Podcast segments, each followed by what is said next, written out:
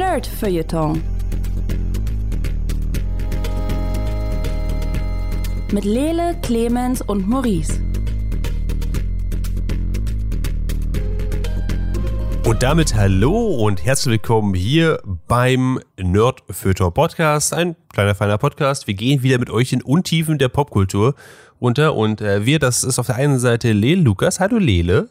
Hallo Maurice. Ich habe äh, vorbereitet, ganz groß, äh, die neue Staffel Too Hot to Handle kommt raus. Ich habe rausgesucht, wer alles dabei ist. Ich wusste, dass das irgendwann passieren wird. Äh, Ähm, gibt's das, gibt's wirklich eine neue Staffel oder ist es Ja. nur was, was du machst, ja. um, um mich zu Nein, nein, nein, nein, trommeln? nein. Okay. Am 7. Dezember kommt eine neue Staffel. Ähm, ich habe aber schon Staffel 3 verpasst.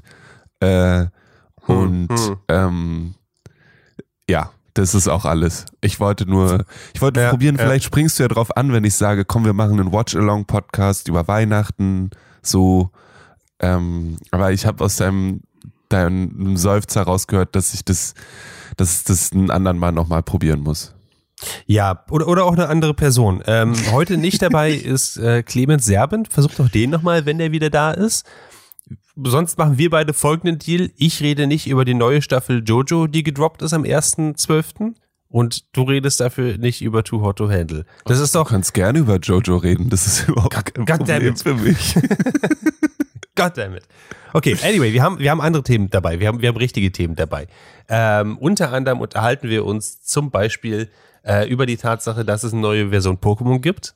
Und Hm. äh, people are not amused about that. Ähm, Leute, Leute rasten so ein bisschen darüber aus. Wenn man sich die letzten Tage auf Reddit umgeguckt hat dazu, mm, mm, so much toxicity. Delicious. Äh, außerdem, Delicious. Delicious. Außerdem reden wir über den neuen Trailer, der gedroppt ist für Indiana Jones 5. Ich, ich, ich hätte gedacht, dass ich nicht, dass ich diese Worte nicht in meinem Mund kombiniere, aber sie existieren und äh, wir haben einen Trailer gesehen, wir reden kurz drüber. Ähm, Überhaupt nicht kurz. Lela hat Cyberpunk gespielt und äh, Yes. ist jetzt auch schon eigentlich ja ein bisschen raus, das Spiel. Ich glaube, so eigentlich zwei Jahre. Ähm, Aber es funktioniert jetzt endlich. Ich muss, also ich weiß nicht, wie das früher war. Ich habe es ja nicht gespielt, als es rausgekommen ist. Aber ich stelle mir vor, dass ich nicht so oft neu laden musste, wie ich früher hätte neu laden müssen. Äh, wir, wir werden sehen. Ich habe das Spiel ja bei Release bespielt. Wir vergleichen unsere Erfahrungen einfach. Ähm, und wir reden über ähm, eine Horror-Anthologie-Serie auf Netflix, die vor kurzem rausgekommen ist. Guillermo del Toro's Cabinet of Curiosities. Und warum das einfach das geilste Ding seit geschnitten Brot ist. Ähm, also bleibt gespannt. Wird, wird, wird alt richtig gut. Äh, lass, lass uns kurz einsteigen mit Indiana Jo- Indiana Jones, würde ich sagen. Das geht schnell. Der Trailer ist nicht mal zwei Minuten lang. Ähm, die, wer weiß, wie lange der Film sein wird. Äh, Lele, was erwartest du von Indiana Jones? Äh, ich The erwarte Dial of Destiny. The Dial of Destiny, ja.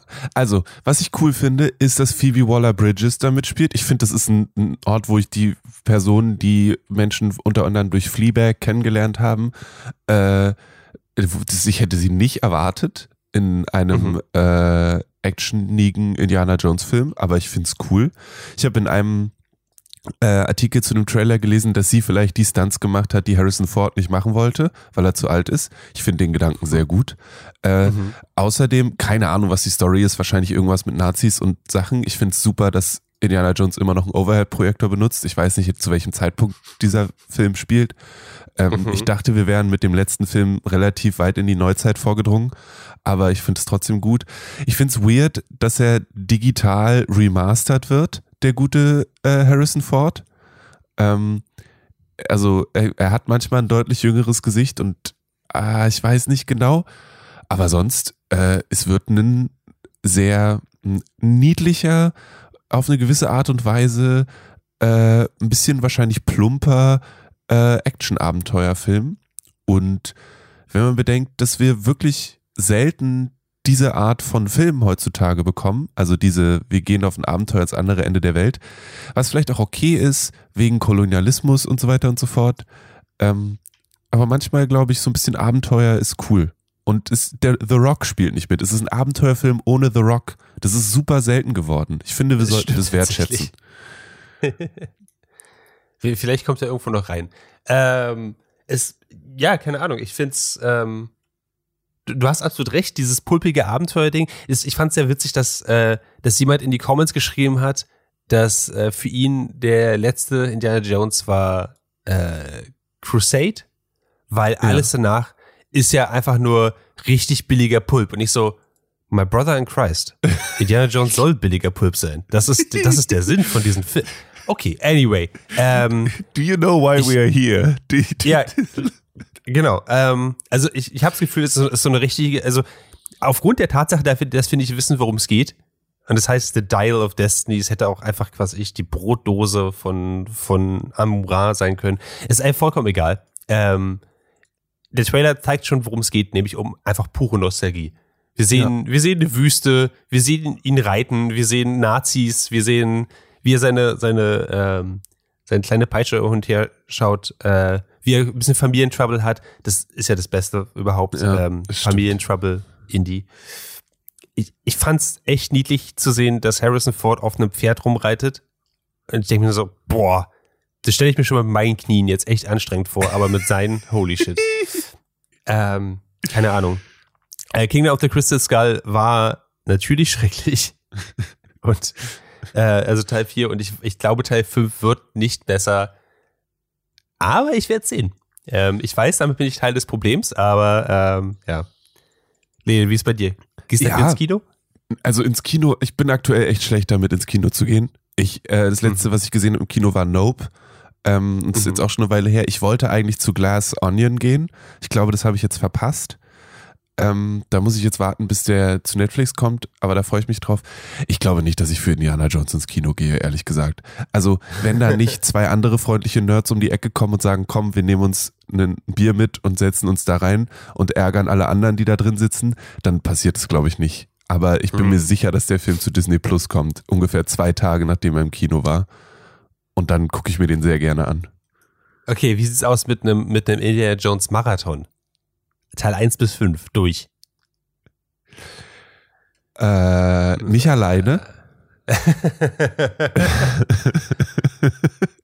enough. aber ähm, wir haben ja eine gute, wir haben ja eine gute Signal-Gruppe. Du kannst es ja mal pitchen. Ähm, ich ich versuche das mal. Ja. Ich, also prinzipiell bin ich, ich, du, ich bin nicht abgeneigt. Ich meine, den letzten Filmmarathon, den wir zusammen gemacht haben, war Tor 1 bis 3. Und ich glaube, wir haben das Leben danach mehr gehasst als vorher.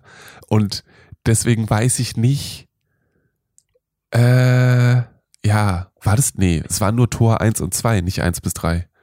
Ja. Und das war schon schlimm genug, dass wir nur zwei Filme gesehen haben. Das waren die schlechten Tors, ja. Das hat sich besser gemacht. Another one. Another. Äh, ja, okay, alles klar. Ähm, also soll am 29. Juni hier erscheinen. Ähm, ich bin gespannt so ein bisschen, aber ähm, ich halte jetzt auch nicht den Atem an. Wir schauen mal, ob es bis dahin gute Marathon-Deals gibt und ähm, ja, mal sehen, mal sehen. Ich, ich glaube, niemand hat diesen Film gebraucht, aber jetzt, wo er da ist, denken sich die meisten so, hm, okay. Ja, du, es hätte auch, ich glaube, es hätte auch viel, viel schlimmer sein können. Das stimmt, das stimmt. Also Ähm. sie hätten auch nur einen, einen äh, junger Harrison Ford machen können und die ganze Zeit nur den CGI Dude durch die Gegend laufen lassen können. Und so haben wir nochmal diese, ich finde den, also am Ende vom Trailer das mit der Peitsche, er sieht einfach niedlich aus. Und wie sein Ja. Kumpel sagt, er vermisst die Abenteuertage und der dann einfach da so steht und so die Schultern hochzieht, Hm. ist schon ein niedlicher Dude. Es, es ist auf jeden Fall niedlich. Es ist, ich finde halt, an dem Punkt weiß ich nicht, ob, ob sich die Reihe nicht hätte ändern sollen von so einer Abenteuer, Action, Verfolgungsjagd-Sache zu einem eher gemächlicheren, okay, Indie lehrt jetzt, vielleicht können wir ähm, äh, eher, in Richtung Vermächtnis der Tempelritter als, äh, also wir, wir müssen die Unabhängigkeitserklärung klauen, als in, oh nein, wir reiten mit einem Pferd im wilden Galopp durch eine belebte Straße. Ja, ja. Aber das wäre dann nicht Indie, das würden Leute auch nicht mögen. Also keine Ahnung. Ich, ich, ich bin gespannt, was dabei rauskommt. Ich, ich bin gespannt, wenn sie in fünf Jahren das ganze Franchise rebooten. Ja, vielleicht, Ähm. vielleicht hätte es ja auch einfach ein Fuck you Goethe äh, Indiana Jones Crossover sein können, darüber, wie er in der Uni Leuten das Leben beibringt. Das ist eine merkwürdige Kombination und ich bin gespannt, diese Fanfiction von dir zu lesen, Lele. ähm, ich, ja, ja, vielleicht, vielleicht. Alright. Ähm, let's, let's move on. Lele, Let's. ähm, du hast Cyberpunk gespielt. Ja. Danke nochmal dafür. Sure. Äh, äh, hau raus. Äh, war es schrecklich? War es fantastisch? Hat dich die Geschichte mitgenommen? Hast du Bugs erlebt? Ähm, worum geht's bei Cyberpunk? So als Also- man spielt. Ähm, Cyberpunk ist das äh, letzte Spiel, aktuellste Spiel, wie auch immer, von CD Projekt Red, die Menschen vielleicht kennen, weil sie Witcher, die Witcher-Reihe gemacht haben, die Spiele und so ein paar Sachen in die Richtung. Ähm, es ist ein Spiel, das als es rausgekommen ist, super verbuggt war und für viele Leute ein sehr angenehmes Erlebnis war und für viele Leute aber auch überhaupt nicht, ähm, Hm. weil es nicht gut funktioniert hat. Und jetzt ist es eine Weile her, es gab etliche Patches und äh, ich finde, es läuft ziemlich smooth. Ähm, es sieht auf anderen Rechnern bestimmt noch besser aus. Mir ist es egal, es läuft flüssig. Äh, ich hatte nur einmal einen äh, lustig unangenehmen Bug, wo eine Person, mit der ich unterwegs war, dachte, sie sitzt auf dem Motorrad, aber sie saß eigentlich in der Erde.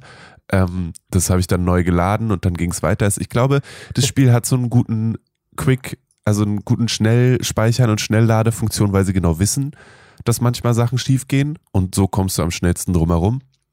Mhm. Ähm, es geht um Wie. Wie ist äh, gerade aus, ich glaube, zumindest meine, Wie ist aus Atlanta oder so zurückgekommen nach Night City und versucht jetzt wieder Fuß zu fassen. Äh, als äh, Runnerin, also als Person, die Jobs für Leute macht, die definitiv nicht legal sind und trifft relativ schnell auf Jackie. Jackie ist ein, hat ein Herz aus Gold, cooler Dude, ähm, und der nimmt einen so ein bisschen mit in, in diese Welt und zusammen Abenteuer, bis ein großer Job um die Ecke kommt und der soll dann erledigt werden. Da geht natürlich alles schief und dann geht die Story erst richtig los. Ähm, ich finde die Story cool. Ich finde, da sind so ein paar Momente, die ruhig auch mehr Zeit haben könnten.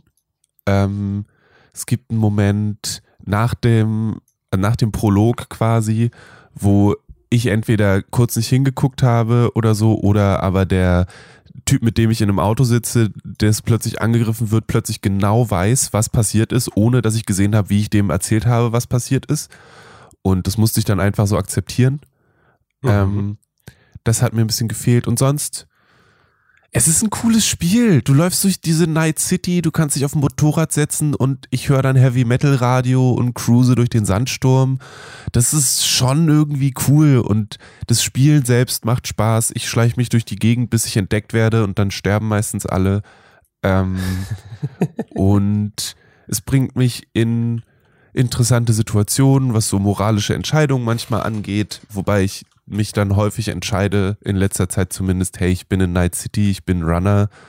Ähm, ich muss jetzt nicht meine Lele moralischen Werte durchsetzen, sondern kann auch einfach ein bisschen dreckig sein.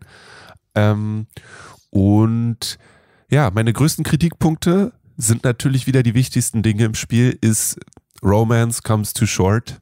Was ist da los? Warum Mhm. kann ich als äh, weibliche V nicht Pan Am romancen? Was ist hier verkehrt? Was ist. Kirschi straight. Also vor allem, weil da tatsächliche Chemistry ist, so, weil da Freundschaft entsteht über eine Weile, anders als bei River, mit dem nichts ist und der dann plötzlich schreibt, ey, ich vermiss dich und das nächste, was ist, ist so, yo, willst du meine Freundin sein? Und ich bin so, nee, danke. Und dann habe ich trotzdem ein Zimmer bei ihm im Haus und ich bin so, hä, wie, wie ist das denn passiert? ähm, ja. Also da, da wäre noch mehr möglich gewesen. Ähm, aber das sind halt so Kleinigkeiten. Wie's, wie sind deine Erinnerungen so? Ich weiß, dass du es vor einer Weile nochmal neu gespielt hast. Ja, stimmt. Kurz, äh, vor, glaube ich, sogar drei, vier Wochen oder so habe ich es hab ich's beendet. Ähm, ich persönlich, ähm, hm, also erstmal, was, was Bugs angeht, war meine Erfahrung beim Start ein bisschen schlechter als deine jetzt. Das Mhm. heißt, ja, es gab mehr Bugs zum Start, aber die Bugs waren bei mir nicht game-breaking und vor allen Dingen nicht so, wie das Internet sie halt dargestellt hat. Was ein wichtiger Punkt ist, liebe Kinder draußen, merkt euch den, das wird zum späteren Teil des Podcasts nochmal relevant. ähm, wir, wir machen einen Pin rein, wir nehmen das später wieder auf. Ähm, abgesehen davon, halt, ja, diese, diese typischen Bugs, sowas wie zum Beispiel, wenn man zu oft seine, seine Kleidung ändert, verschwindet der Kopf oder die Brüste klippen irgendwie durch die, äh, durchs T-Shirt oder sowas oder konstant hängt äh, dann äh, der Penis raus. Kl Klassiker. Also äh, Ja. klassisch gute Bugs. Ähm, ich bin froh, dass sie damit jetzt größtenteils äh, zu Rande gekommen sind. Das zweite Mal durchspielen hat mir nochmal richtig Spaß gemacht. Ich würde sagen, fast mehr als das erste Mal Mm. weil man, ähm, ich habe ein anderes Bild genommen und so. Ich bin da nur mit Gorilla-Arm durchgeraufen und habe irgendwie, ich, da habe ich wirklich, ich habe sämtliche Sidequests gemacht, also alle. Ähm, Wow. Und das war, das war einfach nur ziemlich geil. Das hat sehr Spaß gemacht. Und äh, ansonsten, keine Ahnung, ich finde, ich, ich mag sehr an dem Spiel, dass sie es geschafft haben, dass Protagonist ist halt irgendwie, ja, zum gewissen Teil wie, aber vor allem halt Night City und diese Stadt ist einfach lächerlich. Ich, ähm, Ja. Ich, ich habe sowas in Videospielen oder interaktiven Medien einfach noch nicht erlebt, dass sie so eine abgefahren, architektonisch beeindruckende Stadt hinbekommen haben. Die Mhm. macht einfach Spaß, da rumzulaufen und Sachen zu erleben. Ja. Und es gibt so, so es gibt viele kleine Sachen halt, die, ähm, wo viele Leute behaupten, sowas gibt es Cyberpunk nicht. Also so, sowas wie man läuft rum und plötzlich kommt ein Typ an und meint so, ey, äh, ich habe eine voll geile äh, Braindance-Sache hier. Musste, musste nur mal versuchen, wirklich, ganz im Ernst. Kostet 5000, aber ist richtig geil.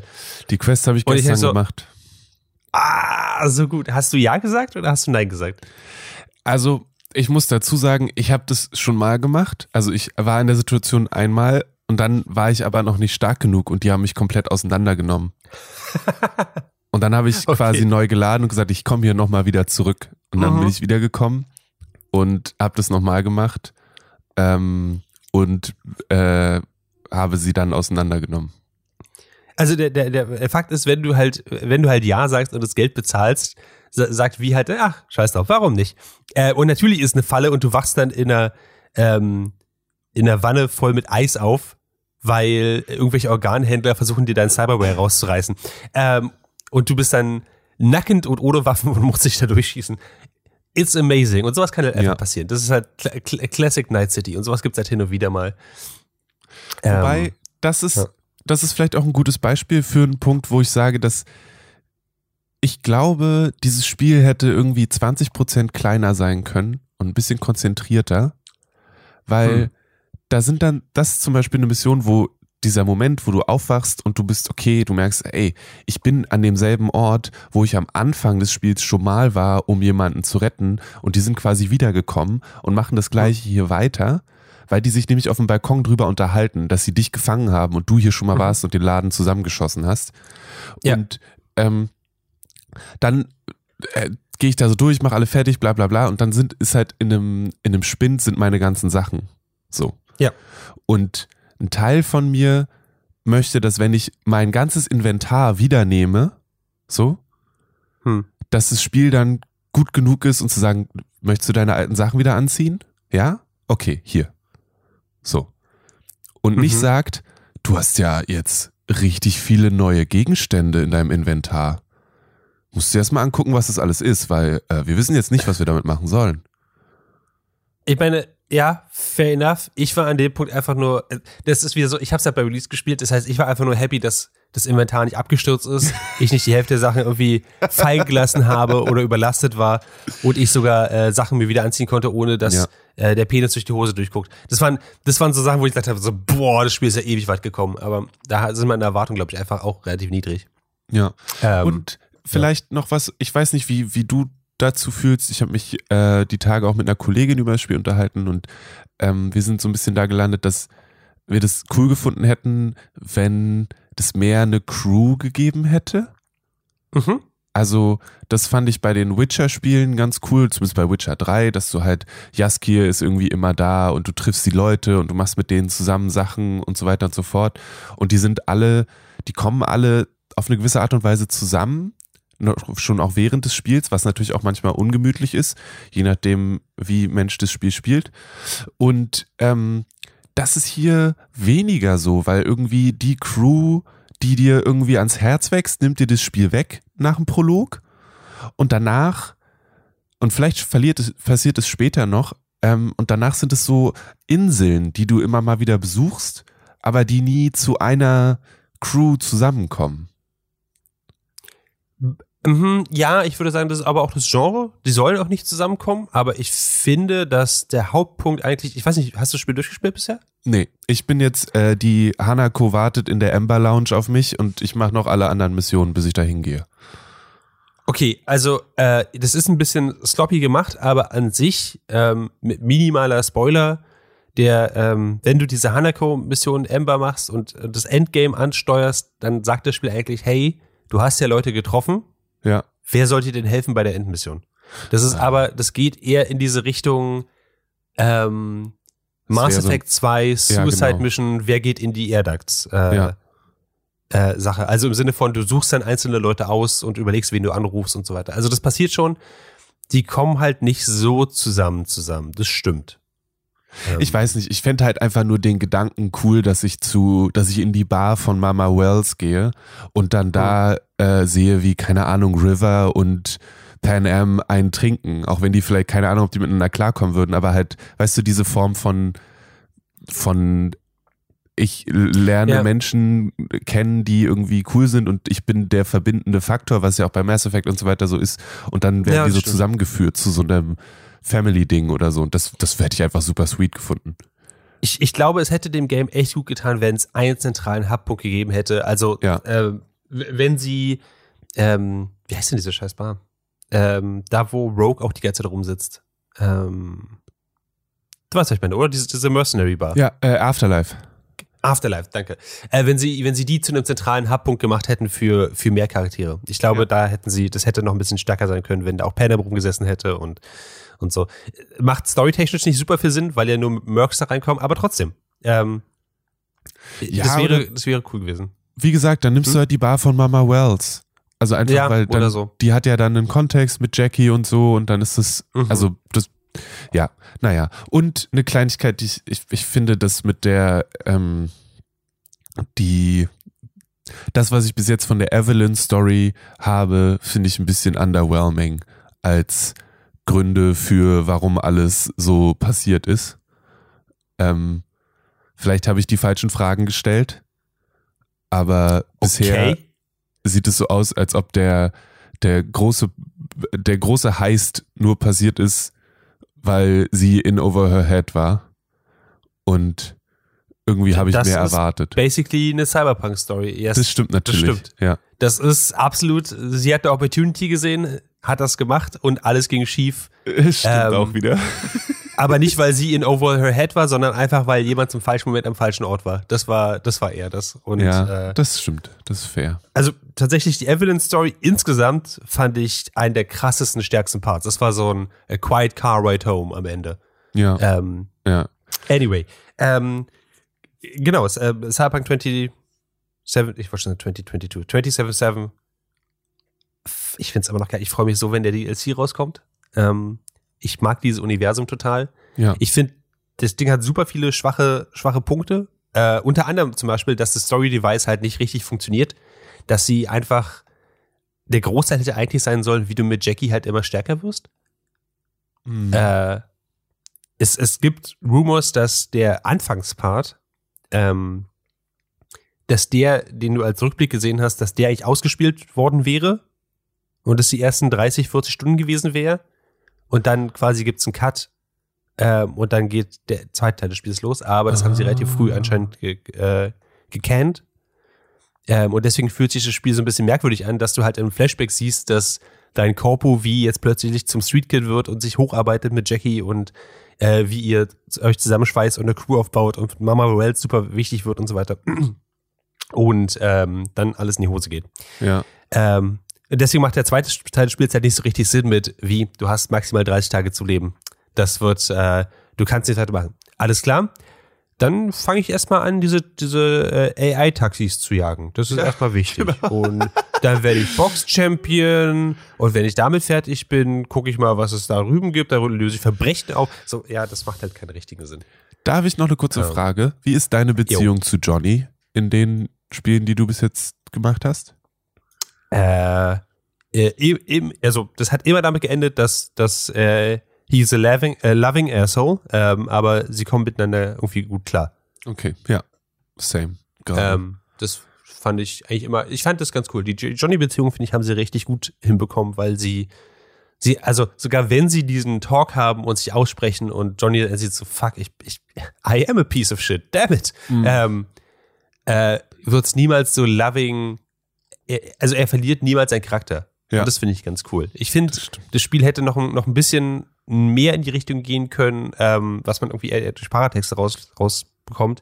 Ähm, was für ein ähm, unreliable Narrator eigentlich ist. Hm. Das ist total geil, weil wenn man sich das Cyberpunk Red Regelwerk zum Beispiel durchliest, ähm, da ist diese Geschichte von wie Johnny den, den Arasaka Tower stürmt, ist halt drin. Ah. Ähm, und die läuft ein bisschen anders. Die, äh, ein bisschen. Und das ist, das ist, äh, das ist trotzdem beides kennen, weil die Geschichte, die du im Spiel erlebst, ist Johnnys Perspektive davon. Mhm. Und natürlich ist er ein fucking Actionheld und der, der, das Centerpunkt quasi von allem und äh, äh, der absolute Protagonist, aber mh, hm, nicht in echt. Es gibt ja auch den Moment, wo Rogue sagt, nee, das ist, das ist das, was, oder nee, Alt sagt es. Das ist die Erinnerung, ja. genau. die er genau. sich behalten hat. Ja. Ähm, Richtig. Und nicht das, was tatsächlich passiert ist. Genau, richtig. Ähm, davon hätte ich gerne noch ein bisschen mehr gesehen, tatsächlich.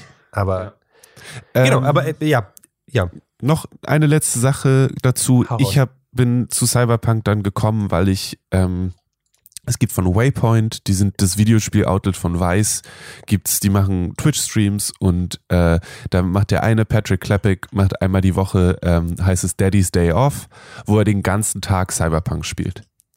Und darüber bin ich äh, dazu gekommen, dass ich dir dann geschrieben habe und gesagt habe, ah, Cyberpunk wäre schon nice, ähm, weil unter anderem es Momente gibt, also er spielt halt seine wie als so eine so eine ähm, Boss äh, so ein Ladyboss, ehemalige mhm. Corpo und so. Und immer wenn sie badass Sachen sagt oder so, setzt er so eine kleine pinke Sonnenbrille von seiner Tochter auf. und einfach dieser Moment, wie er diese Brille aufsetzt und dann so über die Brille rüber guckt und wenn, wenn er denkt, er könnte mit Pan Am flirten, war einfach großartig. Und äh, dazu kommt noch, dass er sich natürlich auch immer kritisch mit dem Spiel auseinandersetzt. Das heißt, wenn ihr Bock habt, wenn ihr nicht unbedingt Bock habt, das Spiel zu spielen oder nochmal irgendwie so ein bisschen eintauchen wollt, dann sind es Streams beziehungsweise landen die Sachen auch bei YouTube, die ich äh, euch sehr empfehlen kann. Nicht nur, weil er unter anderem mit einem Dildo in der Hand durch die Gegend läuft und ein Nahkampfbild spielt. Ähm, es ist einfach sehr unterhaltsam. Das war auch mein aktueller Playthrough die Dildo-Waffe ist einfach, ist einfach das krasseste überhaupt. Die, die Wo ist me ich die? mega mächtig. Ähm, du musst, äh, du musst am Anfang gewisse Antworten gegeben haben, dass zum Beispiel Meredith Stout, die, die dir geholfen hat, bei den ja, Waffens reinzukommen, ja, ja. die muss noch am Leben sein. Ja. Und die muss, die muss, die muss als Gewinnerin daraus gekommen sein und die schreibt die irgendwann. Und wenn du schreibst. Ich war, ich war bei dem Techtelmechtel. Ich habe versucht, jeden Dildo in dieser Wohnung anzuklicken. Nichts konnte ich mitnehmen. Äh, doch, dafür, da bekommst du den. Dann war es entweder ein Bug oder du hast dich hingeguckt. Who knows? Scheiße. Ähm, geh nochmal dahin zurück. Soweit ich weiß, bleibt der Raum bestehen. Okay, muss ich nochmal gucken. Wenn du in das Hotel, Hotel nochmal zurückgehst. Äh, genau. Ähm, yes, ich, ich freue mich tierisch, wenn der, wenn der DLC rauskommt. Ich werde das Spiel nochmal durchspielen dann. Nice. Ähm, weil ich, weil ich dann, ich glaube, dann spiele ich das erste Mal einfach ein, ein ähm, männlich gelesenen Wie. Ich bin dann, ich bin super gespannt. Ja. Ähm, wie, wie das aus der Perspektive ist. Ich, Voice Acting ist einfach der Hammer. Mm. Ähm, und ich, mich juckt jetzt schon wieder den Finger nochmal neu anzufangen, aber ich halte mich zurück. Ich, ich warte bis zum DLC. Ich kann es nicht ein drittes Mal spielen ohne. ähm, aber ich habe ich hab mega Bock. Ich finde das Spiel einfach wirklich grandios und ja. äh, ich finde es krass, dass, also sogar, muss man sagen, das heißt, du bist ja in einer krassen Perspektive, du hast das Spiel zum ersten Mal erlebt, ähm, zum, zum Großteil, wo es quasi schon gepatcht ist und das Internet ist sich einig, ja, jetzt ist es ein spielbares Spiel, ist ein Geld wert und wow, richtig cool eigentlich. Ähm, jetzt stell dir vor, du hättest in der ganzen Spielzeit, sagen wir mal, machen wir es hoch, drei Abstürze gehabt und hin und wieder, wenn du Sachen anlegst, lädt es, äh, lädt das Inventar halt scheiße und äh, macht dir ein paar Clipping Errors oder so. Das Würdest du sagen, das Spiel ist deswegen schlechter? Nein. Also, wenn ich bedenke, dass ich jetzt auch mehrfach neu geladen habe, weil irgendeine Sirene nicht ausgeht oder weil ich in diesem hm. Analysemodus feststecke und nichts mehr machen kann ja. und sich mein Charakter langsam bewegt wie eine Schnecke oder sonst ja. irgendwas. Das ist einfach ein Teil vom Spiel, den ich akzeptiere. Hm. Okay. Ähm, perfekte Überleitung nämlich von Cyberpunk 2077 zu Pokémon Karmesin und Purpur. Aber das ist doch Ähm. nur wirklich das verbugteste Spiel von allen. Das habe ich jetzt ganz genau gehört. Ich weiß genau, dass man das überhaupt nicht spielen kann. Oh shit, man. Ich war, als es rausgekommen ist, äh, an dem Freitag, ähm, ich habe mich halt die ganze Zeit drauf gefreut und dachte, so, ey, heute Nachmittag hole ich mir das. Ähm, und äh, bin halt auf äh, erster Fehler. Ich war halt auf Reddit. So. Äh, Im Pokémon Subreddit und halt die ersten Threads kamen raus mit This is unplayable, this is an embarrassment, Game Freaky, oh, is an apology. Ähm, like full on 45.000 Upvotes. Dieses Spiel ist das schrecklichste Spiel, was jemals existiert, äh, existieren wird. Ähm, äh, schl schlimmstes Pokémon-Spiel überhaupt und technisch absolut nicht auf dem Standard und generell, es ist für den Tod meiner Eltern verantwortlich und äh, jetzt werde ich zu Batman. Ähm, es ist wirklich die, die Entitlement in diesem Subreddit war, war unglaublich. Ähm, und ich habe das letzte Mal sowas gesehen bei Cyberpunk und davor habe ich es gesehen bei ähm, nicht No Man's Sky, sondern ach shit, da, da kam noch was davor, was, was auch nicht richtig. Ah, Mass Effect Andromeda. Genau. Ah, ja. Ähm, einfach die, die Menge an Leuten, die halt sich dieselben Clips auf Twitter hin und her gepostet haben, wo halt zum Beispiel ein Pokémon gefangen wird und plötzlich ist der Boden weg und plötzlich gibt's nur noch zwei FPS für, für ein paar Sekunden und dann ist es halt gefangen oder so und dann ist alles wieder normal. Ähm, war halt unglaublich. Und das Geile war, wenn man, also bei einigen dieser Sachen zum Beispiel, da, da hat jemand versucht, ein Pokémon zu fangen und, und wie gesagt, alle Assets waren plötzlich weg. Und plötzlich äh, hat es übelst gestottert und dann äh, hat, wurde das Pokémon gefangen, ging es weiter. Hat er darunter geschrieben, in 20 Stunden war das mein einziger Moment, wo es wirklich so schlimm war. Sonst habe ich sowas überhaupt nicht erlebt. Die Framerate ist für mich relativ stabil, alles ist cool. Ja. Dieser Kommentar wurde nicht mitgenommen, sondern nur das Video wurde losgelöst. Und gesagt so, ja, das ist, so sieht das Spiel aus. Wann immer ihr ein Pokémon fangt, so sieht das Spiel aus. Und der, der Mob hat es halt genommen auf Reddit, hat gesagt so, ja, das ist die Realität. I reject your reality, I substitute my own. Ähm, That's the privilege of the Internet. ja, ja. Ich habe jedenfalls gesagt so, ah, fuck, Framerate, äh, Frame Drops stören mich nicht so sehr. Ich, ich habe mich darauf gefreut, ich mache das jetzt. Äh, vor allem, weil ich mir halt auch längere Videos angeguckt habe, wo Leute ähm, Framerates einfach quasi gezielt, also quasi einfach einen Counter haben rüberlaufen lassen und gezeigt haben, wann es droppt und wann es okay ist. Und gerade auf der Welt war das für mich vollkommen okay. Wenn das von 25 auf 19 Frames droppt, ist mir das relativ egal auf der Switch. Ja. Äh, wenn es jetzt nicht ein Spiel ist wie Hades oder so, dann ist das für mich wirklich in Ordnung. Ähm, da, äh, ich habe es mir jedenfalls geholt, ich habe es angefangen zu spielen. Die Frame, also es war vollkommen okay. Es war, ja, es ist technisch echt problematisch. Ich weiß nicht, warum die Leute das vergessen haben, seit sie Pokémon Legends Arceus gespielt haben. Weil da waren die Probleme ganz genauso. Und es sah halt doch mal eine Spur beschissener aus. Aber das war okay. Das war aus irgendeinem Grund vollkommen in Ordnung, dass man da durch den Boden geklippt ist und Sachen gesehen hat, die man nicht hätte sehen sollen und so. Egal. Ähm, das Internet vergisst schnell. Ähm, jedenfalls, ich habe das Spiel angespielt und so und jetzt mittlerweile sind die Leute so, ja gut, ich habe irgendwie trotzdem Spaß und es hat sich so ein bisschen gewandelt von, es ist technisch irgendwie scheiße, aber es ist ein voll gutes Spiel zu, ja, technisch ist gar nicht so schlimm eigentlich. Weil es halt mehr, ich glaube, in den ersten drei Tagen haben sich 10 Millionen Leute das geholt. Das ist der erfolgreichste Nintendo-Launch-Titel ever für die ersten drei Tage. Ähm, der Titel mit den meisten Pre-Orders auch. Hm. Hängt das zusammen? Ich weiß nicht. Äh, mittlerweile ist erst der Patch rausgekommen. Ähm, und jetzt haben sie einige Performance-Issues halt hinbekommen. Man klippt nicht mehr so leicht mit der Kamera durch den Boden und so. Ja. Aber all das sei mal so dahingestellt. Ähm, Mhm. Wie ist es mit dem Pokémon-Motorrad durch die Gegend zu fahren? Ähm, also ich, hm, also ich bin so ein bisschen in der Mitte. Es ist äh, der, der große Konsens ist ja eigentlich, das Spiel ist richtig gut. Das ist ein fantastisches Spiel, was durch technische Schwierigkeiten zurückgehalten wird, weil, weil auch immer welche Erklärung man da haben möchte. Ähm, es ist ein, es ist ein okayes Spiel, es ist ein gutes Spiel, würde ich sagen sogar. Was Pokémon angeht, ist es schon in Ordnung. Ähm, ich, ich bin halt ein, ich bin ein ziemlicher Pokémon-Schild. Das heißt, ich habe alle Pokémon-Versionen gespielt, sehr blau und rot. Und einige Leute nennen das halt äh, in namhaften News-Outlets, dass es äh, besser, äh, das beste Spiel seit Pokémon Blau und Rot sein soll.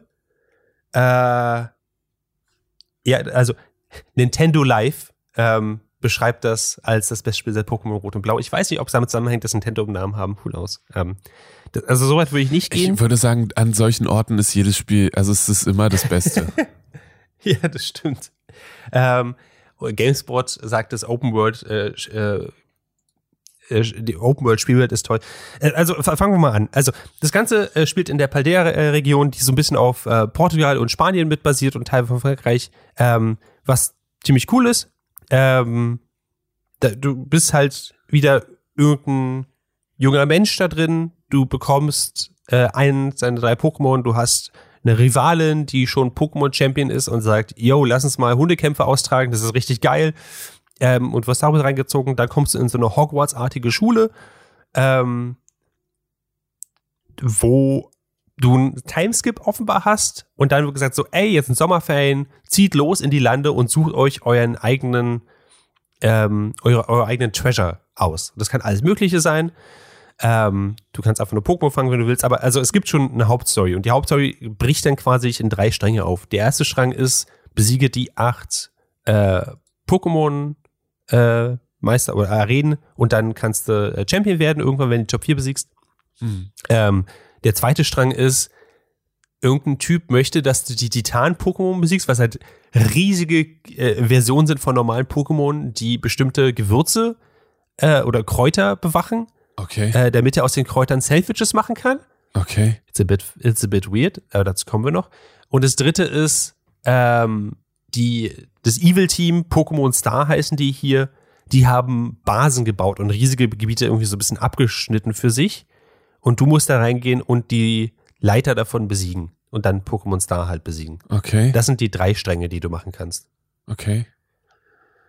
Und es ist eine offene Spielwelt, das heißt, du kommst halt aus dieser Schule raus, aus der Stadt raus und kannst dann ähm, überall hinfahren, wo du möchtest. Aber natürlich sind irgendwo Pokémon halt stärker und irgendwo Pokémon schwächer und ähm, es gibt schon so einen vorgefertigten Pfad. The grind is real, though?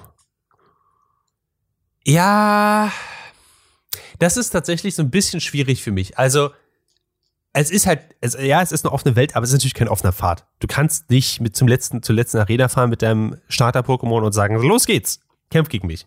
Mhm. Ähm, die haben vorgefertigte Teams, die sich auch nicht anpassen. Und das ist bei den anderen Sachen auch so. Also, äh, ich bin, ja, einige finden das wahrscheinlich cool. Ich persönlich fand es eher ein bisschen nervig, wenn ich durch ein Gebiet durchfahre, wo ich sage, ah, wenn ich hier links abbiege, das ist ein Titan-Pokémon, gucke ich hier mal vorbei und dann, ich glaube, 15 Level zu niedrig war dafür. Ah. Und es einfach den Boden mir gewischt hat. Und ich denke ja. so, hm, okay, dann komme ich später wieder.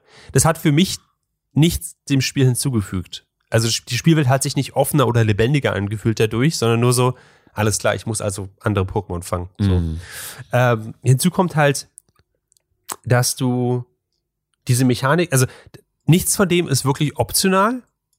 Ähm, soll damit heißen, wenn du Pokémon Star Bases, also diese, diese, äh, diese äh, Star Team Bases äh, besiegst, ähm, bekommst du TMs neue und kannst neue TMs herstellen, was relativ cool und wichtig ist. Aber was super wichtig ist, wenn du dieses Titan-Pokémon besiegst, bekommst du äh, neue Fähigkeiten für dein Gefährt. Du äh, uh. freundest dich am Anfang mit einem legendären Pokémon namens Miraidon. Das kann entweder doof aussehen, wie ein Karmesin, oder cool aussehen, wie ein Purpur. Ich habe nämlich die Purpur-Version, deswegen sieht man es besser okay, aus. Okay, ich verstehe. Ich verstehe. richtige, das, ist, das ist dieses Pokémon-Motorrad, von dem, von dem geredet ist. Ähm, und dann bekommt es halt besondere Fähigkeiten, wie es kann auf Wasser fahren oder es kann hochspringen oder gleiten. Alle Sachen, die im Trailer schon gezeigt worden sind. Warum, verstehe ich nicht, weil das wäre eine, ein cooler Review gewesen. Egal. Ähm, aber du, also, du, das ist schon relativ wichtig, um irgendwie schnell durch diese Spielwelt auch zu fahren, die ja relativ groß ist. Und die Arenen sind halt auch nur in gewisser Weise optional, weil Pokémon gehorchen dir nur oder äh, lassen sich leichter fangen und gehorchen dir nur bis zu einem bestimmten Level. Und dann brauchst du halt mehr und mehr Arena-Orden, damit du sagst, okay, jetzt gehorchen dir Pokémon bis Level 40. Was halt die also Optionalität halt komplett über den Haufen wirft. Also wirklich ja. komplett. Äh, ich habe äh, ich, ich hab mich tierisch gefreut, weil ähm, der, der Gimmick dieser Region ist, ähm, letztes Mal war es ja Dynamax, davor war es dann, glaube ich, Z-Moves und Mega Evolution und so. Ähm, der Gimmick in dieser Version ist, es gibt Terrestrializing. Das heißt, ähm, Die Pokémon verwandeln sich einmal äh, nicht pro Kampf, sondern pro Pokestop, den äh, Pokémon Center, was du besuchst, äh, in ein eine kristallene Version von sich selbst und haben dann einen lustigen Hut auf. Das klingt jetzt ein bisschen merkwürdig, ist es auch. Ähm, spielerisch ist es super interessant, weil sie durch diesen neuen Hut einen neuen Typ bekommen. Das heißt, ein Pokémon, was vorher Wasser ist, ist jetzt plötzlich Feuer und hat entsprechende ähm, Schwächen und Stärken. Okay, Und, Mario äh, lässt grüßen. Ja, genau. So. Und das ist halt, das ist irgendwie geil. Das heißt zum Beispiel, dass wenn du ähm, dein Starter-Pokémon, was für eine Pflanze ist, hat einen Pflanzenhut auf, Pflanzenattacken sind stärker. Voll okay. Aber du kannst halt auch so ein, so ein geiles Ding haben, wie du hast ein Pikachu, was dein Typ Wasser ist. Und plötzlich sind ähm, Steinattacken, die ja Pikachu super viel Schaden machen würden, plötzlich schwach dagegen. Mega cool. Geile Sache. Ähm, aber ich habe halt zum Beispiel in der offenen Welt ein, äh, ein Terrestrialized Lucario gefunden, was ich total geil fand. Das war Level 75 und damit, ich glaube, 30 Level oder, oder so über, über allem, was ich hatte. Und ich hab's durch Navigieren und taktisch irgendwie clever sein geschafft, das zu besiegen und zu fangen. Und denkst so, geil, jetzt habe ich einen 75 Lucario. Mega geil. Habe ich, hab ich total Bock. Aber ich kann es halt nicht benutzen. Weil Level 75, glaube ich, gehorcht mir erst, wenn ich alle acht Arenen besiegt habe und dann brauche ich es praktisch nicht mehr. Mhm. So, da müß, also da brauche ich keine offene Welt, weil dann, das, das gibt mir dann nichts. Wenn es die offene Welt quasi, wenn ich sowieso diesem vorgefertigten Weg größtenteils folgen muss, Ja. ich, ich bin davon einmal abgekommen, was, was tatsächlich cool war. Das hat mir voll Spaß gemacht. Ich bin am Anfang äh, nach rechts gegangen statt nach links. Und dann bin ich schon vom Pfad abgekommen. Und deswegen war ich teilweise bis zu 10 Level unter dem, was das Spiel von mir verlangen würde, was ich brauche. Mhm. Und musste mich dann ein bisschen taktischer vorgehen, gerade bei Titan-Pokémon und so. Und das war, das waren coole Kämpfe. So, wenn ich, ähm, wenn ich einen Kampf gegen irgendeinen, äh, irgendeinen Trainer, der in der offenen Welt oben steht, äh, hinbekomme und aber drei meiner Pokémon verliere vor meinen sechs, ist es ein cooler Kampf. Ja. Das macht mir Spaß. Ja. Ähm, wenn mir das Spiel dann aber sagt, übrigens, du kannst nicht über diese, über dieses Level rüberkommen, generell, und oh, du hast jetzt die Arena besiegt, na jetzt musst du umdrehen, weil die nächste Arena ist halt viel, viel zu hoch für dich, oder das Titan-Pokémon ist viel, viel zu hoch für dich, dann musst du trotzdem äh, in die andere Richtung laufen. Das raubt mir ein bisschen den Spaß. Ja, verstehe ich. Ähm, und durch diese, durch diese die Tour war es halt so, dass ich halt extrem overlevelt war für alle Arenen, die danach kamen. Ähm, und das könnte man leicht beheben, indem man halt sagt, yo, das hat ein dynamisches System. Wir bumpen einfach, wenn du diese Arena hast, bumpen wir alle äh, Trainer und alle Arenen um fünf Level. Oder du kannst einstellen, wie viel Level du über- overlevelt oder underlevelt sein möchtest Ja, ja. alles möglich. Ähm, und es sollte, finde ich, trotzdem immer die Möglichkeit geben, wenn ich halt grinden möchte und halt fucking 10, 20 Level über allem sein möchte, dann, dann möchte ich das halt bitte sein. Ähm, und das ist so, das ist ein bisschen erschöpfend, ehrlich gesagt. Ähm, und ich mochte, kontroverse Meinung, ich mochte die achte Version, äh, achte Generation Schwert und Schild. Ich mochte das. Ja. Ich fand das okay. Ja, das war eine super lineare Erfahrung, aber deswegen habe ich Pokémon gespielt. Und das jetzt ist es halt nicht. Ich finde gut, dass sie nicht alles von Pokémon Legends Arceus übernommen haben. Ich fand das, das System, wie du Pokémon gefangen hast in diesem Spiel, halt echt schrecklich. Okay. Dieses, du rennst rum und drückst einfach nur immer einen Trigger, weil dann wirfst du halt ohne Ende Pokébälle drauf. Fand ich echt öde. Ja. Ähm, und sie haben viele Sachen geil gemacht, zum Beispiel, dass du jetzt, ähm, die Kämpfe gehen jetzt viel schneller. So im Sinne von, also der, der Übergang von, du bist in der offenen Welt zum Kampf geht einfach viel schneller. Sie haben trotzdem den Fokus auf Kämpfen gelassen, was ich mega gut finde. Das ist alles cool. Sie haben halt mega weirdes Zeug reingebracht, wie zum Beispiel halt dieses, dass der ein Typ ein Sandwich machen möchte. Das ist nicht so ein, so ein Nebenjoke, das ist ein Hauptpunkt des Spiels. Und sie mega viele Ressourcen sind da reingegangen, dass du halt Eier findest und, äh, und Schinken und Käse und dadurch dann irgendwelche Sandwiches basteln kannst. Und das ist ein mega wichtiges Minispiel, was sich Ingame-Vorteile und Buffs gibt und so weiter. Und ich denke mir so, wow, es ist mir alles mega langweilig. Das ist so ein bisschen wie die Poffin-Mechanik, aber halt noch mehr Ressourcen sind da reinge reingegangen. Sandwiches. Sandwiches sind der große heiße Scheiß in der Paldea-Region. Ähm, und wenn du in eine Stadt reinkommst zum Beispiel, du kannst jetzt nicht mehr in Häuser reingehen, was mir persönlich egal ist, weil mir war das nie wichtig, in Häuser reinzugehen und Leuten den, den Müll durch, zu durchsuchen. Aber ähm, die Städte sind jetzt teilweise noch hübsch anzusehen, sind aber größtenteils nur Shops, in denen du Zutaten für Sandwiches oder Essen kaufen kannst. Ähm, Und das ist weird. Das ist so, keine Ahnung. Das gibt mir absolut überhaupt nichts. Da hätten sie es auch lassen können. Da brauche ich keine Städte. Okay, ja. Ähm, genau, also alles in allem cooles Ding, cool rumzufahren, cool Sachen zu sammeln und Pokémon zu fangen. Ich, ich, mir macht das durchaus Spaß. Es gibt über 100 neue Pokémon auch. Ja, auch cool. Die Starter-Pokémon sehen größtenteils ziemlich bekloppt aus. Auch, also in der Anfangsversion richtig cool aus, in der späten Version richtig bekloppt aus. Was okay ist, damit habe ich, damit habe ich kein Problem. Äh, die, die Terror-Rates, die es jetzt gibt, sind cool. An sich ist es so ein bisschen, ähm, auf Schwertschild gab es die große Region in der Mitte und ähm, die war quasi eine offene Spielwelt, wo du mit mehreren anderen Leuten zusammenspielen konntest und einfach in verschiedenen Wetterlagen verschiedene Pokémon fangen konntest. Und dieses Spiel ist komplett nur das. Hm. Und das finde ich richtig gut. Das macht total Spaß. Aber die weichen, also die, die anderen harten Faktoren, die sie dazu gepackt haben, nämlich die Arenen zum Beispiel und das, was dem Linearität und Story geben sollte, das ist in meinem Kopf nicht so gut rübergekommen. Okay. Das fand ich ein bisschen, das ist ein bisschen schlecht passiert, würde ich sagen. Ja. Alright. Ansonsten, feines Spiel. Feines Spiel. Ja, nice. Cool. Aber natürlich super verbuggt und Reddit hat recht. Ja, nee, nicht wirklich. Ich, das, ich fand es von Anfang an nicht schlimm, aber holy shit. Ähm, ich will einmal so passionate über was sein wie Reddit, über, über schlechte Spiele, die äh, mit unter 30 FPS laufen. Ja. Ähm, Ich, mein, das, ich würde auch gerne generell diese, diese Form von Passion, die da äh, hochkommt, ja. Ähm, ja. was tatsächlich mir sämtliche Passion entzieht und mich in Ecken versetzt als kleines kauerndes Wesen, sind so Sachen wie nur der Trailer für äh, Guillermo del Toro's Cabinet of Curiosities. ähm, also nein. Äh, Aber du hast dir das tatsächlich angeguckt und du bist großer Fan und ähm, ich, Ja. also ähm, ist es nicht einfach super gruselig? Ja. Ja, Aha. es ist, es ist super gruselig. Ja, es ist wirklich krass gruselig. Ähm, und ich versuche dich jetzt trotzdem davon zu überzeugen, es zu gucken. Ich weiß, es wird hart, aber es, es ist es so wert. Okay, also, äh, ganz kurz. Guillermo del Toro's Cabinet of Curiosities ähm, ist eine Horror-Anthologie-Serie auf Netflix.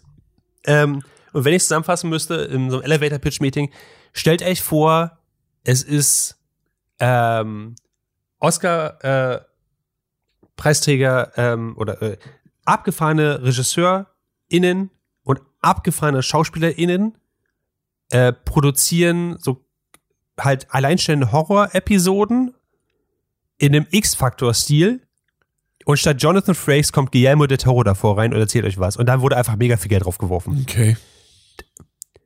Also dieser, dieser, dieses X-Faktor-Feeling ist mega geil. Äh, allein schon, dass Guillermo del Toro halt am Anfang reinkommt und da irgendwas erzählte, das Fernsehen. Nichts fa- fasziniert uns so sehr wie Bob, Bob, Bob. Und er hat diesen, die- auch diesen typischen Pathos einfach da drin. Mega geil. Mega geil. Und dann beginnt halt die Episode und jede Episode ist halt komplett anders, andere Charaktere, andere SchauspielerInnen und so weiter und so fort. Ähm, und es gibt acht Folgen. Ich habe jetzt, ich glaube, sechs davon gesehen. Okay. Ja. Ähm, und jede Folge ist wirklich komplett anders. Ähm, einige Folgen ähm, haben, also die basieren also auf Kurzgeschichten. Die erste Folge zum Beispiel basiert auf einer Kurzgeschichte von Guillermo del Toro. Folge äh, 6 äh, basiert auf der Kurzgeschichte von H.P. Lovecraft. So. Uh. Ähm, ja, ich finde tatsächlich die Sachen, die nicht auf H.P. Lovecraft basieren, viel, viel besser. Mhm. Ähm, und es gibt so geile Geschichten da drin.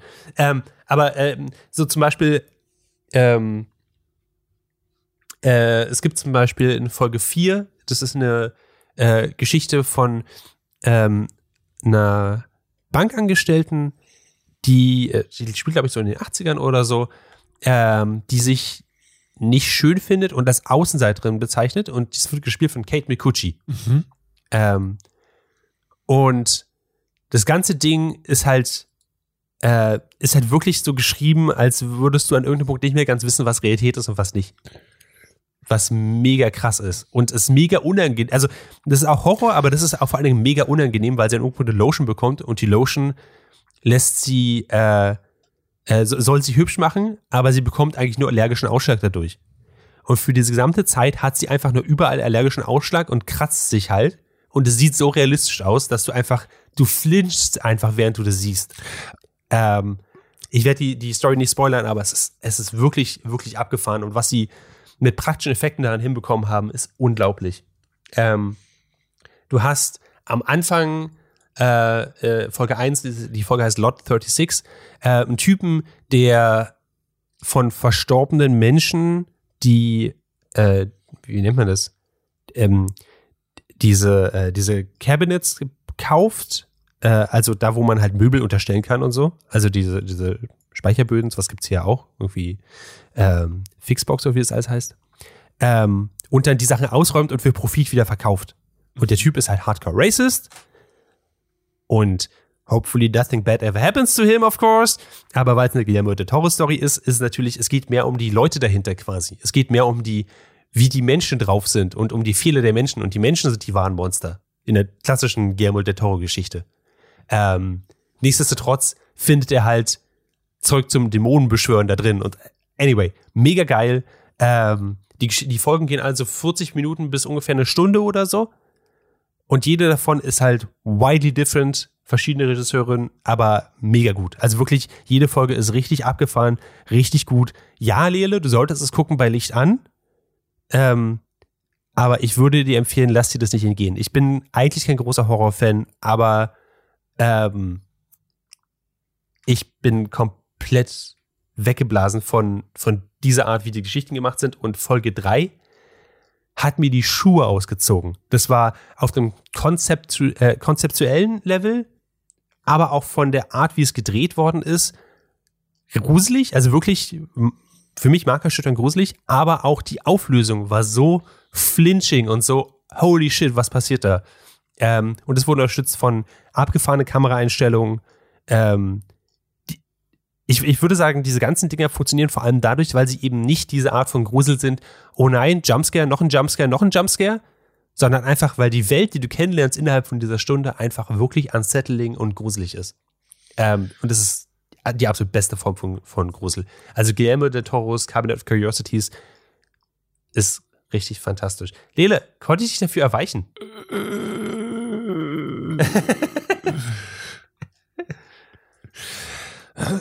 Ich überlege die ganze Zeit, ob ich irgendwie einen Deal machen kann oder so. Aber, oder wir müssen das irgendwie hinkriegen, dass wir das zusammen gucken. Ich werde es halt nicht alleine gucken. Dann, dann gucken wir das zusammen. Dann lass uns das zusammen gucken. Das ist voll okay. Man muss ja auch nicht alle Folgen gucken. Man kann sich ja einfach, man kann sich ja ein paar Sachen rauspicken. Und äh, wenn ich euch Sachen, ähm, also je nachdem, was ihr, was ihr äh, schrecklich findet, ähm, Folge 2 zum Beispiel, hat ganz viele Leute, die durch ganz enge Tunnel kriechen müssen, auf, auf allen Vieren, während sie von Sachen gejagt werden. Holy shit, das, das war so unangenehm, dass ich dachte, ich reiß mir den Nagel aus. Das war, ähm, anyway. Ähm, wenn ich euch Sachen empfehlen würde, Lord 36 ist toll, um reinzukommen. Das ist die erste Folge, die ist auch von Guillermo de Toro ähm, auch mitgemacht worden. Ähm, aber äh, Folge 3, The Autopsy, ist wirklich fantastisch.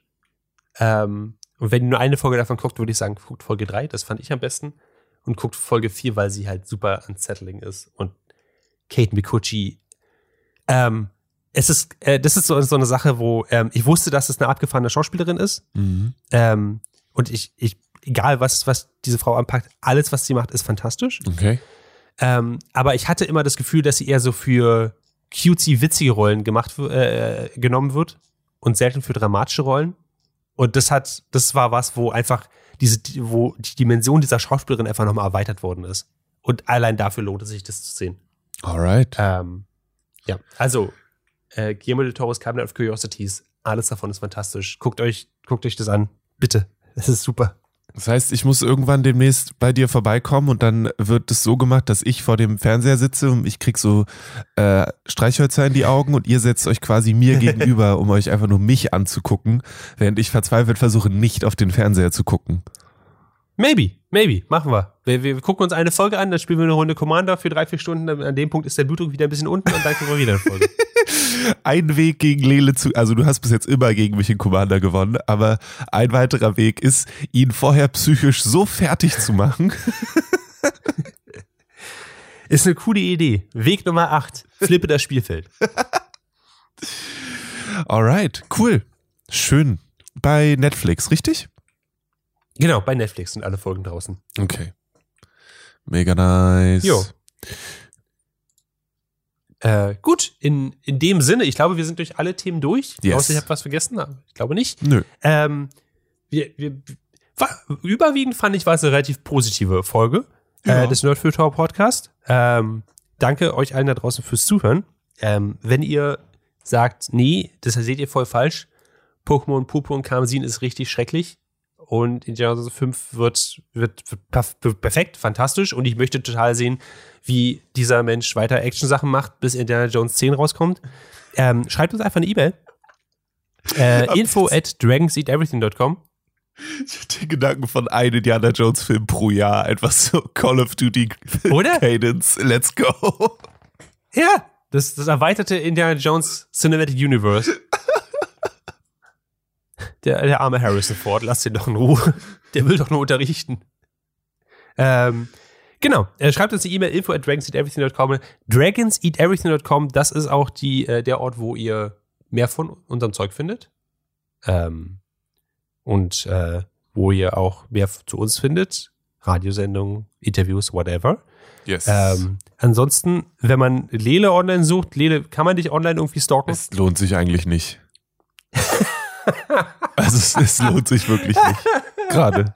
Twitter gucke ich mir nur noch an, weil es lustig ist, aber da habe ich seit zehn Jahren Instagram. Könnt ihr euch alte Fotos von mir angucken, gerne, äh, aber da passiert nichts. Es, ist- es ist tatsächlich dragonseateverything.com. Hört euch den All You Can Eat Interview Podcast an, da hört ihr dann immer mal wieder gibt's Interviews mit coolen Bands. Ähm, und äh, ungefähr im gleichen Rhythmus, wie es Nerd für Folgen gibt. Moment, willst du mir sagen, dass, äh, dass du keinen Mastodon-Account hast mittlerweile? Weird. Nee. ähm, ich habe auch Okay. zwischendurch mal Tumblr wiederbelebt und dann da durchgescrollt, fand es cool und dann wieder vergessen. Aber ich, That's the spirit. das müssen wir uns mal für eine andere Folge, äh, müssen wir mal da philosophisch drüber diskutieren. Aber ich habe irgendwie festgestellt, dass mein Bedürfnis, in dieser Richtung einen Output zu haben, sehr begrenzt ist. Ich habe manchmal wieder Lust, ein Newsletter zu machen, aber ich habe halt keine Lust, es regelmäßig zu machen. Deswegen, I don't know. Es funktioniert ja alles weiß- nicht im Internet des heutigen Tages. Ich, ich weiß genau, was du meinst. Also einmal die Regelmäßigkeit, aber auch dieses, diesen Output zu haben. Ich habe halt einen Twitter-Account seit, ich glaube, sechs Jahren oder so. Ja, mindestens, ja. Und ich habe, glaube ich, fast nichts darauf geschrieben, einfach weil ich die Idee von, ich bringe jetzt Gedanken zu Papier und stelle den einfach so, wie- ich habe, ich, ich komme mir immer so vor wie, stell dir vor, du hast einen, einen Fahrstuhl und der geht auf und du gehst rein und lässt einen fahren und dann gehst du wieder raus, bevor sie die Türen schließen. ja, Ungefähr so fühlt sich für mich Twitter an. Also ich meine, es hatte für mich schon durchaus seine Momente, wenn ich zum Beispiel, äh, während ich Kultur gut gemacht habe, war so ein Moment von, hey, hier, guck mal, und damit einfach nochmal mehr Leute zu erreichen, prinzipiell mit einer Sache, die du gemacht hast. Aber um so eigene Meinung oder sowas zu teilen, nee, habe ich irgendwie da nicht das Bedürfnis. Ähm, Klar, als Werbeplattform verstehe ich auch Instagram und so, das macht für mich schon Sinn, aber dieses, dass Leute einfach sagen, jetzt mache ich mal einen 15-tweetigen Thread darüber, dass, äh, was weiß ich, mich stört das neue Pokémon. Ja, gleichzeitig, wenn dann aber die Leute einen 15-tweetigen Thread darüber machen, dass Elon Musk die Leute gefeuert hat, die die, äh, die Badges machen, um in das Headquarter von Twitter reinzukommen und deswegen Ja. niemand in Twitter reinkommt, dafür bin ich dann schon da. Die haben was zu sagen und ich liebe es, das zu lesen. Ich könnte mir nicht vorstellen, das selber zu machen. Nee, das, ja, ich- genau, genau, genau. Viele von den Sachen, die ich halt sehe, würde ich auch sagen, das, das solltest du auch nicht machen. You- You're not that important. Anyway, ähm, ja, ich bin auch quasi nicht mehr auf Social Plattformen, nicht da, wo ich gefunden werden möchte. ähm, ich ich, ich teile einfach in zwei Wochen meinen Mastodon- äh, Mastodon-Account, dann, dann ist es auch Wir, cool. wir machen Ähm, einfach unsere ja. eigene Instanz von Mastodon auf. Bringt ja auch nichts. Ich, ich meine, Da sind dann wir nur müssen ja wir. trotzdem. Ja, das ist eine gute Idee. Das ist, Das ist eine schöne Idee. das ist- Das würde ich machen. das ist das gleiche wie unser Signal-Chat. Cool, können wir uns da auch ignorieren. Finde ich gut. ähm, ich, äh, genau, ich, ich äh, freue mich, in zwei Wochen hört ihr, hört ihr wieder eine neue Folge vom Nerd für Tor Podcast. Hoffentlich damit äh, Clemens Servent, ähm, der uns berichten kann. Der hat, glaube ich, immer noch elf Tumblr-Blogs, die er immer noch pflegt. Das finde ich super beeindruckend an ihm. Ähm, Und vor allem kommen wir dann in die Zeit von Jahresrückblicken, ne? oh, fuck ja, Laritz, super geil. Da muss ich schon anfangen, äh, mir, mir Listen zu schreiben Yes. über Top-Videospiele. die ich- äh, gemacht habe. Und ja, geil. Ähm, mega, mega cool. In zwei Wochen gibt's hier auf jeden Fall mehr. Äh, vielen, vielen Dank fürs Zuhören. Das war Nerdfeuilleton Folge 109. Habt ein schönes Wochenende, bleibt gesund, kommt nicht in Weihnachtsstress. Bis bald. Bis dann.